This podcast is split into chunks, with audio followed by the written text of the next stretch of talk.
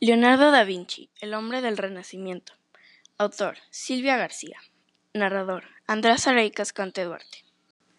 La constancia es el valor y la cualidad que poseen algunas personas en cuanto a ser perseverantes y determinados ante un propósito o decisión.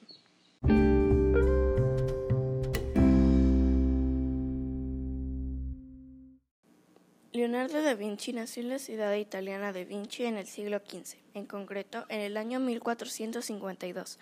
A esa época se la conoce como Renacimiento, una etapa muy rica en todas las artes y que se extendió durante los siglos XV y XVI. En esa época las personas no tenían apellido y el nombre se completaba con el lugar donde habían nacido o pasado su niñez.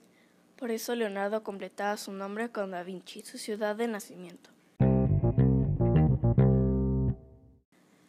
Tantas profesiones que casi necesitaríamos un cuento entero para relatarlas todas.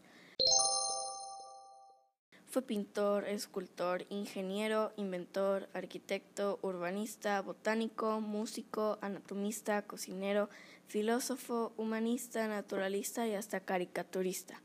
Por eso, a día de hoy se usa la expresión hombre del Renacimiento para referirse a alguien capaz de hacer muchas cosas. Da Vinci estudió en Florencia con Verrocchio, un famoso pintor de la época. Empezó como aprendiz, limpiando los pinceles. Era tan espabilado que enseguida empezó a aprender dibujo. De hecho, algunas versiones dicen que su maestro se enfadó al ver que su alumno era mucho mejor que él.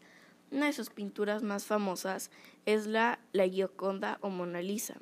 Hoy está expuesta en uno de los museos más importantes del mundo, el Louvre de París.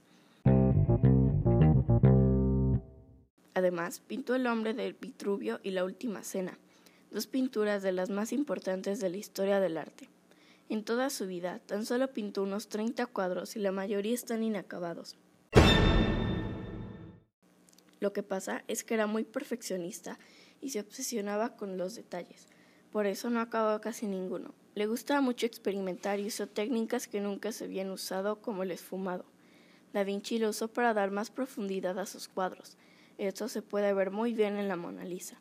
Le gustaba pintar los ojos de los personajes de sus cuadros mirando a direcciones inesperadas para dar un toque de misterio a sus obras. En su faceta de inventor, inventó el helicóptero, el tanque o el submarino.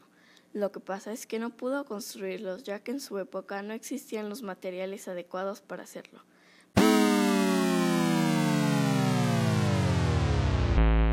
Por si todo esto fuera poco, era capaz de escribir de derecha a izquierda, al revés de como hacemos hoy en Occidente. Otra de las cosas que le gustaba investigar es el vuelo de las aves. Su idea era crear máquinas para que el hombre pudiera volar. Leonardo también trabajó para mejorar muchos de los instrumentos musicales de la época y rediseñó muchos de ellos para mejorar la calidad del sonido y la forma de tocarlos.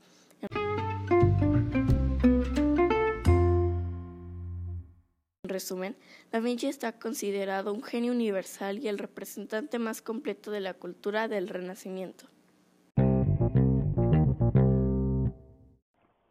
Si tú eres constante y perseverante, podrás lograr todo aquello que te propongas.